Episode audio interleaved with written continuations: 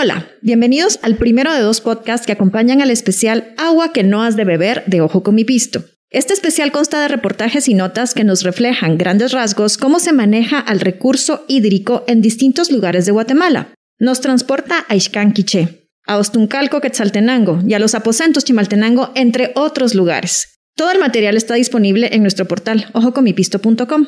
Soy Beatriz Colmenares del equipo de Ojo con mi Pisto y en este espacio me acompaña Jody García. Ella es autora de varias de las notas que publicamos en el especial, el cual empleó al periodismo de datos para definir nuestro campo de acción. Además, Jody también fue al campo. Estuvo de visita en comunidades de San Juan Zacatepeques, Guatemala, y en el departamento de Jalapa para conocer de primera mano de qué manera llegaba el agua a la casa de sus habitantes. Con ella conversaremos sobre lo que más le sorprendió o lo que más le preocupó. Pero empezaremos por el principio. Jody, coméntanos, ¿cómo hiciste el trabajo preliminar del especial agua que no has de beber? Para este especial necesitábamos partir de información concreta. Para eso utilizamos periodismo de datos, uno en el que recopilamos información de diferentes fuentes, la combinamos, la organizamos, la analizamos. En abril de 2021 hice 44 solicitudes de información al mismo número de municipalidades. Excluimos a las alcaldías que cuentan con empresas municipales de agua.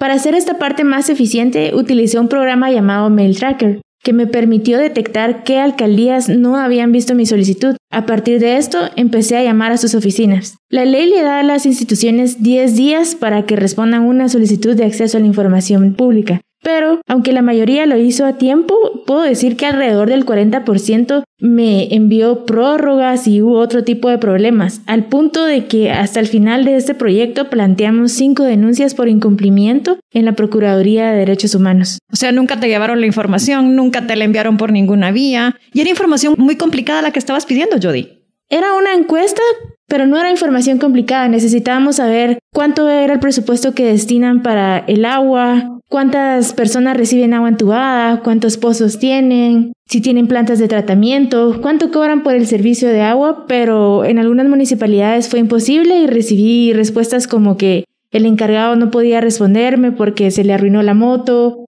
o porque les dio COVID o porque su correo no estaba funcionando entonces llegamos hasta ese punto. Entonces esta primera parte del especial fue bastante complicada. Llegar a, que las municipalidades nos respondieran esta encuesta. ¿Y ya te había pasado algo similar en otros proyectos periodísticos en los que te habías involucrado, en que las excusas fueran se le arruinó la moto? No, nunca me había pasado. Entonces fue de muchísimas llamadas y de hablarle a las personas diciéndole, pues esto no puede ser una excusa. Entonces sí, esta, esta parte duró alrededor de un mes y medio.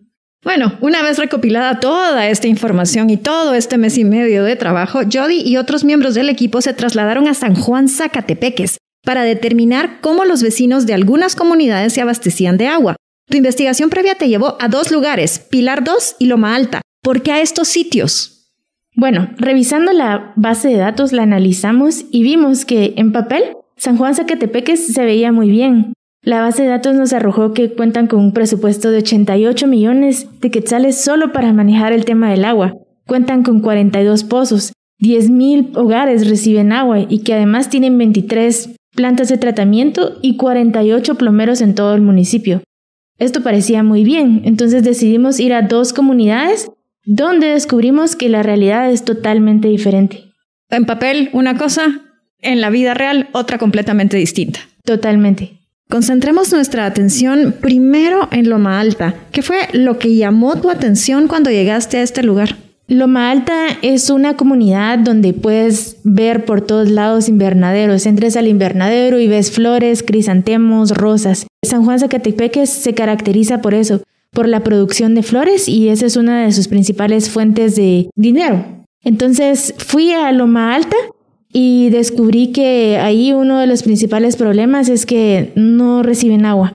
Loma Alta es una comunidad de alrededor de 3.000 personas que solo reciben agua cada dos, tres días y la fuente principal de agua es un solo pozo mecánico que administra la misma comunidad sin ayuda de la municipalidad.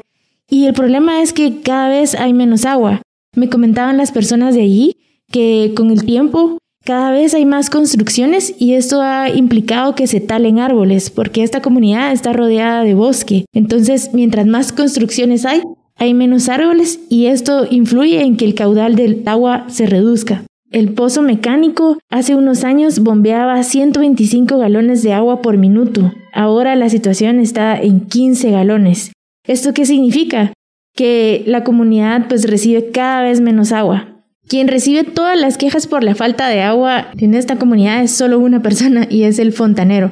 El pozo mecánico bombea el agua a un tanque que está en una montaña y este tanque pues está bajo llave. Entonces el fontanero es la única persona que tiene la llave y en este tanque hay cuatro chorros, que él pues cada día viene, abre un chorro para que le llegue a un sector de la comunidad, pero en ese ratito le llegan llamadas y quejas de las personas de otra área de la comunidad que quieren agua. Y él me dice, mi teléfono nunca para de sonar porque el agua es insuficiente. La gente la recibe cada dos, tres días por alrededor de una hora y en ese tiempo tienen que llenar sus toneles o lo que les alcance, pero nunca es suficiente. De hecho, podemos escuchar la voz del plomero del lugar. Él se llama Paulino Turuy, que refleja los problemas que enfrenta todos los días. Nomás se consume el agua, se termina y cierro las llaves. A veces se tarda cuatro a cinco horas, a veces, a veces solo tres horas. No más, ahí sí lo, que, lo poquito que llegó, solo eso. Mm, ¿Y cuánto recolecta el tanque? Solo está recolectando en una noche solo un metro y medio. 40, toneles. Ah, el, pozo aquí solo está tirando de 15 galones por minuto. A 15 no es 25, ya no, es 25. No, eso ah, fue. ya, se los dije que no, 25. Ahorita solo 15 está ah. tirando ah. y, y, el otro está tirando 27. En esta visita también pudiste hablar con Juan Alberto Subujuy. Él es vicepresidente de la Oficina de Agua del lugar, quien te contaba cuán complicado era gestionar apoyo ante la municipalidad. Escuchamos un poco. La municipalidad no provee cisternas. Creo que no, hasta el momento creo que no va, solo en el tiempo cuando empezó la pandemia nos tiró como dos pipas nomás. Dos pipas nomás, Nos, pero fue a través de bastante gestión, decía. En lo que se muere uno llega el agua. Entonces, uh, no, ya no quiso la gente porque hay que hacer un montón de gestiones y solo pedir audiencia y ah, no cuesta entrar con el alcalde. Ajá. Pedir audiencia y que venga tal día, tal hora y que... No, en lo que va muriéndose uno, mejor... hay que recolectar las firmas. Recolectar firmas. el que se reparte la firma, que esto es tal familia y todo. Sí era un poquito complicado. Además de Loma Alta, Jody también estuviste en el Pilar 2. Es muy distinta la situación en este lugar a la que se vive en la otra comunidad en Loma Alta. No, es similar. Nuevamente, en papel San Juan Zacatepeque se ve muy bien. Según los datos, el 50% de la comunidad recibe agua entubada, pero en el Pilar 2 no hay tuberías. Esta es una comunidad cachiquel donde puedes ver que las calles están adoquinadas, las casas están construidas entre adobe, lámina y ladrillos y lo más importante ahí es que las comunidades sobreviven porque tienen sus propios pozos artesanales. ¿Qué es esto? Son agujeros de 25 metros que están ubicados en los patios de las casas y pues las familias tienen que introducir un lazo dentro del pozo para sacar agua. Y esta es la misma agua que utilizan para beber, para bañarse, para cocinar. Entonces, ahí, ahorita la comunidad está haciendo una colecta para construir su primer pozo mecánico, lo que les permitiría llevar agua a diferentes familias a través de tuberías. Pero todo esto lo están haciendo sin ayuda nuevamente de la municipalidad. Unos días después de estar en estas comunidades, tú y el equipo se trasladaron al oriente del país, a Jalapa. ¿Por qué viajar a ese departamento? Viajamos a Jalapa porque, contrario a San Juan Zacatepeques, Jalapa se veía muy mal en la base de datos. No tienen plantas de tratamiento. A pesar de que cuentan con una empresa municipal de agua que tiene un presupuesto de 14.8 millones, ahí descubrimos que mientras más rural sea el área, menos acceso a agua tienen. Y quienes sí tienen acceso a agua sufren de cobros excesivos por el servicio. En esta visita estuviste en una colonia del área urbana llamada Los Encinos y en una aldea, El Paraíso, ubicada a 13 kilómetros de distancia. ¿Cuáles son los principales contrastes entre ambos sitios? En Los Encinos abres el chorro y cae agua, cae agua siempre. Y uno de los contrastes más grandes es que después de visitar áreas donde no hay agua, En los encinos pude ver que las casas adentro tienen jardines. Hay muchas plantas, hay muchas flores y esto es uno de los principales efectos. ¿Qué pasa si tienes agua? Puedes beber cuando quieras, puedes bañarte cuando quieras, lavar tus trastes e incluso el agua te alcanza para regar tus plantas y el lugar se ve increíblemente verde. Pero en el Paraíso 2 apenas están iniciando sus proyectos de construcción de pozos mecánicos, entonces no pueden utilizar el agua para regar sus plantas. Y ahí esta comunidad está rodeada de bosques, de montañas, y muchas personas me decían, estamos bendecidos porque hay muchos ríos, nacimientos, pero hay personas que todavía tienen que caminar kilómetros con una tinaja en la cabeza y una en la cintura para llevar agua de un manantial a sus hogares. Dos vecinos compartieron contigo sobre su relación con el agua. Los escuchamos. Primero a Camilo Ramiro López. Él es del Paraíso. Pues la verdad que estoy bendecido, fíjese, porque yo tengo mi agua potable de un hilo. Ahí se abre el chorro, día y noche hay agua. ¿Y de dónde sale el agua? Además de eso, ahorita acabamos de, concluir con un proyecto pozo mecánico. Ah, hicieron su pozo. Sí, viera un agua tan linda igual a esa, cristalina usted. Mm. Y yo me quedo, me quedo tan así asombrado, fíjese que le digo yo a mi familia, me imagino que quizás este es laguna la que está abajo, o, o es un río, o es otro vistiente, pero la verdad que mire un agua cristalina, bien clara, bien limpia, bien. Y también escuchamos lo que nos dice Patricia Ortiz Cruz de la colonia Los Encinos. En esta colonia yo tengo alrededor de 18 años de vivir. Cuando recién yo vine a esta colonia, el agua era suficiente porque a toda hora podíamos abrir los chorros. A medida que el tiempo va pasando, hay más construcciones y no sabemos si de aquí, de la colonia, han sacado algún ramaje que lleve agua a otro lado, porque el caudal se ha bajado. Aunque Ortiz Cruz tiene casi siempre agua, no la bebe, porque según te contó, no sabe de dónde viene. Y otro problema que tiene es que todos los meses la municipalidad le cobra por exceso. Sí, esto es una queja constante en Jalapa, no solo en el caso de Patricia. Ha habido manifestaciones incluso por el cobro excesivo de agua.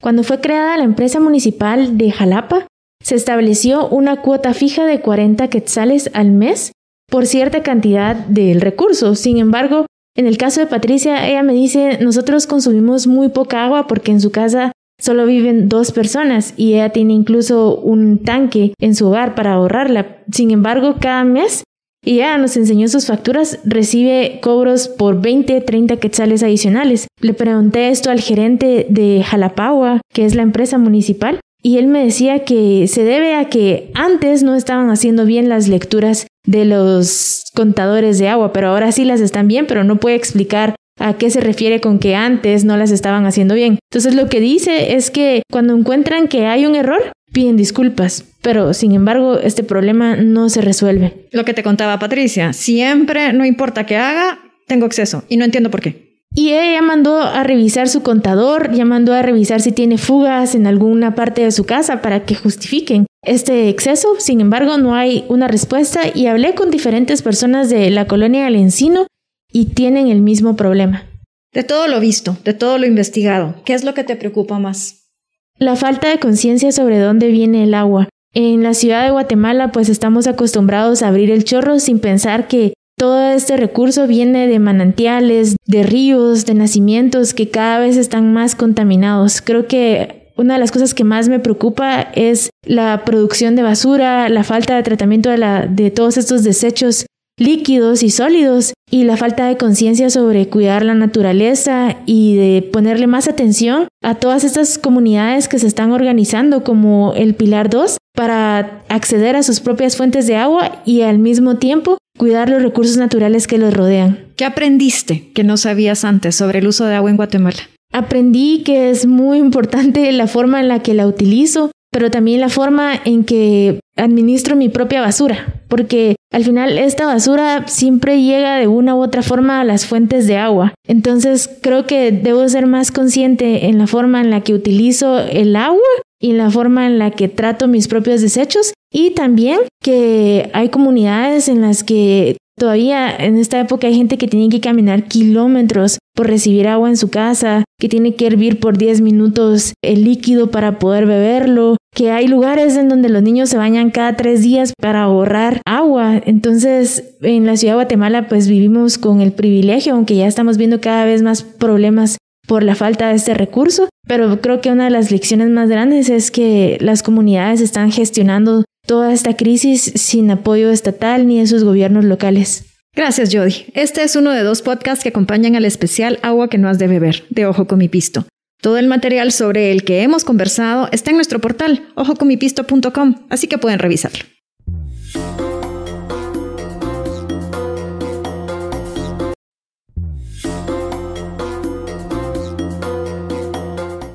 Hola, bienvenidos al segundo podcast que acompaña al especial Agua que no has de beber de Ojo con mi pisto. En este especial hacemos un recorrido por distintos departamentos del país y abordamos problemas vinculados con el agua. Para muchas comunidades es muy difícil acceder a ella. Hasta el 50% de la población vive todos los días con la escasez a cuestas. El agua cuando llega lo hace apenas unas horas al día y con frecuencia con una presión demasiado débil. Quienes tienen agua todo el tiempo y con buena presión no siempre la reciben limpia. Puede estar sucia y muy contaminada. De todo ello hacemos referencia en reportajes, notas, gráficas, videos y podcasts, y todo está disponible en nuestro portal ojocomipisto.com. Soy Beatriz Colmenares del equipo de Ojo con mi Pisto y a partir de este momento conversaremos con Lucía García. Ella es especialista en manejo y gobernanza de recursos hídricos, alumni del Instituto del Agua de la UNESCO en Holanda becaria rotaria en temas de agua y saneamiento y quien en la actualidad apoya el proyecto de WASH para la región centroamericana. Es investigadora, asesora externa de instituciones nacionales y proyectos de cooperación internacional, locales, comunitarios y transfronterizos. Además es bióloga y tiene 10 años de experiencia trabajando en proyectos de desarrollo sostenible. En otras palabras, nos acompaña una experta en el agua. Lucía, este especial está acompañado de cuatro conceptos que consideramos clave en la relación con el agua. Estos son conflictividad, salud, acceso y contaminación. ¿Por dónde empezar para mejorar la relación que tenemos en este país con el agua?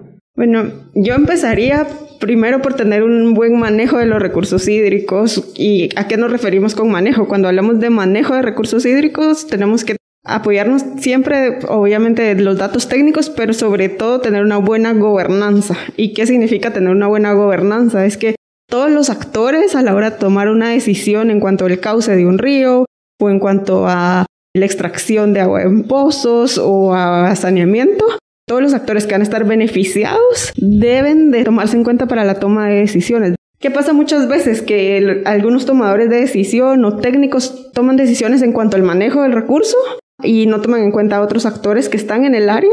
Y este conocimiento local no se toma en cuenta y perdemos muchísimo dinero, algo que se pudo haber evitado al hacer mesas de trabajo, al hacer acercamientos con las autoridades, con la gente local.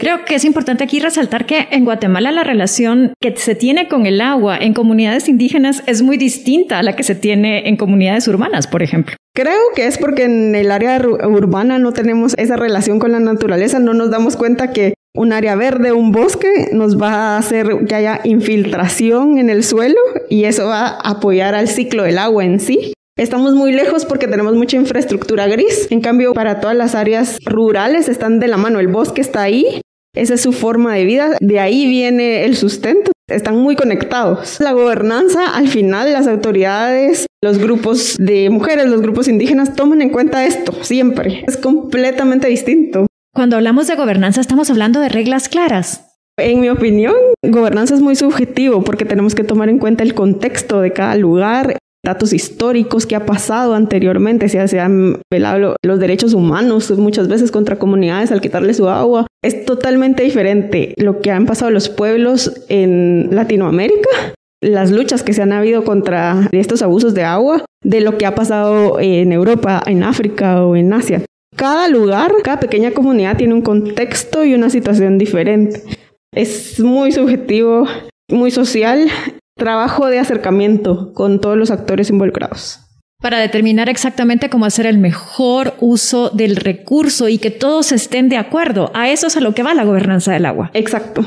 Y obviamente sí va de la mano con generar datos técnicos, obviamente sí va de la mano con un monitoreo, porque Si bien es cierto, sí nos ayuda a tener la ciencia y tener esta tecnología avanzada, pero lo importante es que todos los actores que a los que va a beneficiar sepan de qué se está hablando. Ahora bien, en este contexto, Lucía, ¿cuán importante es tener una ley de aguas? Es algo que se ha venido discutiendo en Guatemala desde hace décadas, de décadas, de décadas. Hay cualquier cantidad de iniciativas, ninguna pasa. Es un tema del que nadie quiere hablar y que todo el mundo dice que es urgente. Sí es urgente porque no es posible monitorear este descontrol desmedido que se tiene de la extracción de agua subterránea y hay muchos privados que no, ni siquiera conocemos la profundidad. Tiene años y años que no se ha podido que pase o que dé lugar en el Congreso, que esté engavetada. Pero esto es porque esta ley tiene muchísimos vacíos. ¿Qué pasa? Sí se necesita, pero no podemos meter una ley que va a venir a perjudicar la gobernanza de otros actores o que va a venir a pasar sobre los derechos humanos de otros actores. Y ahora bien, ¿cuáles los requisitos indispensables que debería de tener una ley de aguas? Y yo vuelvo a lo mismo, de llamar a todos los actores, a los tomadores de decisión. Si bien tengo algunos conocimientos sobre agua, nunca voy a saber más que un actor local. A la hora que quieran, por ejemplo, poner una infraestructura grande en un área rural, a veces hacen grandes infraestructuras y la gente local sabe que nunca va a funcionar esa infraestructura porque el balance de hídrico que hay en esa cuenca no es lo suficiente. Ellos tienen el conocimiento dinámico que viene desde hace 50 años, por ejemplo. Eso tal vez no lo saben los técnicos.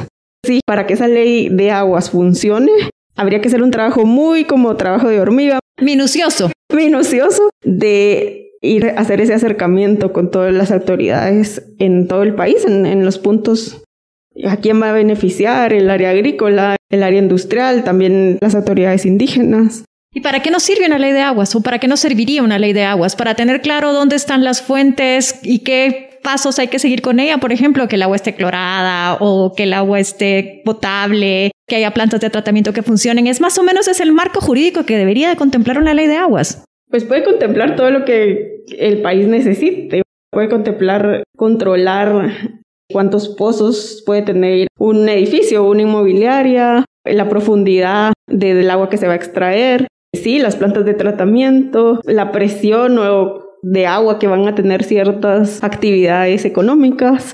Es muy amplio, pero por eso es como un trabajo muy de gobernanza y manejo de recursos hídricos muy complejo al final. Lucía, ¿por qué es importante que el agua que sale de un chorro sea agua potable, sea agua pura? Hablemos de la relación de salud y agua, sobre todo en tiempos de pandemia. Nos dicen lávense las manos todos los días, lávense las manos con muchísima frecuencia, pero en algunas comunidades el agua con la que uno se lava las manos está sucia. O en esa comunidad hay un niño que vive con desnutrición crónica, por ejemplo. Sí, el agua es un derecho humano, es vital para la higiene, para evitar contraer enfermedades y como tú decís, sí, en pandemia nos dicen lávense las manos cada vez que puedan y qué pasa. Obviamente vamos a tener una desigualdad entre acceso a saneamiento, a salud.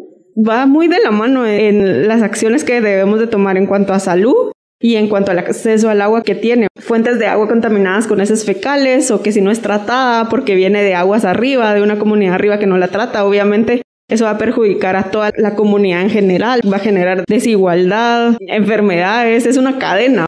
Es vital que tengamos agua limpia, que sepamos que es limpia. Tenemos que tener muy claro cuánto es que necesita cada persona al día para vivir cuántos litros de agua necesitamos al día. Aparte necesitamos para cocinar, para el baño, para todo el tema de saneamiento. Eso básico se necesita y si no se tiene, obviamente va a perjudicar en nuestro estilo de vida y pues lamentablemente eso es lo que pasa en muchos hogares.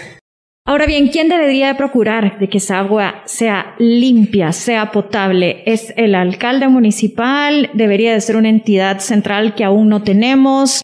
¿Cómo velar para que esa agua que llegue a los hogares guatemaltecos cumpla con los estándares internacionales de potabilidad? A nivel local y municipal es una buena solución.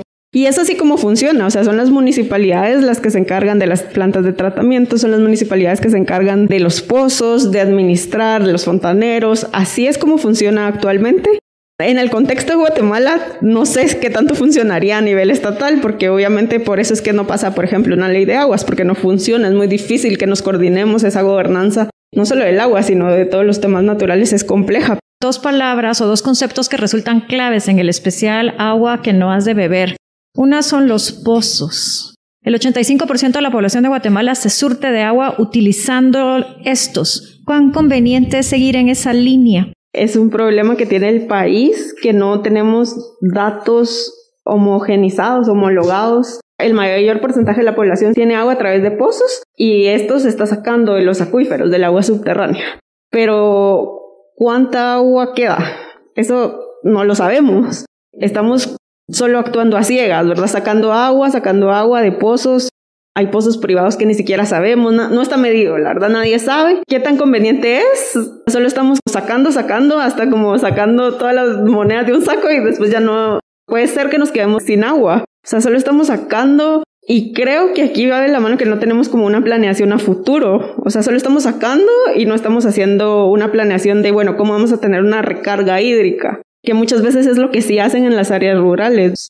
Hay mecanismos para monitorear y dejar descansar los pozos. Se dejan descansar por 10 años, se hace un mapeo, un ploteo de los pozos, del agua que hay en, el, en los acuíferos y ya se deben dejar descansar y no extraer hasta que se acabe. El agua subterránea se genera por años y años de infiltración, pero lo que pasa es que cuando la estamos sacando constantemente, lo que tenemos que hacer es ir cada vez más profundo y es muy, muy costoso. Si no hay una planeación a futuro, bueno, tenemos que hacer planeación de recargas hídricas, bosques, infiltración, no solo cemento, por ejemplo, ese es el problema, ¿verdad? ¿Qué, qué, qué pasa si estamos sacando agua de los pozos de una manera sin monitoreo, sin pensarlo? Yo no sé lo que vaya a pasar. Puede ser que en 100 años no se acabe el agua porque el acuífero sea muy abastecido. Puede ser que en 20 años estemos con pozos secos. Guatemala tiene la característica que tiene un sistema a nivel de país de bosques que lamentablemente poco a poco se han ido degradando y deforestando por cambios de uso de suelo, pero sí hay en una medida una infiltración en toda el área rural. En el área rural vamos a tener más agua que tal vez en las áreas un poco más urbanas. El otro concepto que es planta de tratamiento. Lo mencionamos mucho en este especial. ¿Por qué es importante que las municipalidades tengan las plantas de tratamiento que necesitan? Porque no estamos hablando solo de una en algunos casos, estamos hablando de muchas cuando estamos usando el agua, ser justos a la hora de manejarla. Puede ser que una comunidad aguas arriba utilice el agua y luego la desechas en una planta de tratamiento y tal vez a ellos no les va a afectar, pero lo estamos afectando a las aguas abajo. Entonces las estamos desechando y tal vez esta comunidad de arriba o esta ciudad de arriba pequeña no va a tener problemas de, de, saneamiento o de enfermedades, pero esta comunidad de abajo sí está consumiendo agua contaminada o ya sin ser tratada. Sí, es responsabilidad de cada autoridad local, de cada autoridad municipal, que lo pongan entre sus prioridades, de que tengan que tener plantas de tratamiento adecuadas según el agua que ellos están utilizando y según el agua que van a sacar o a desechar o a pasar a la siguiente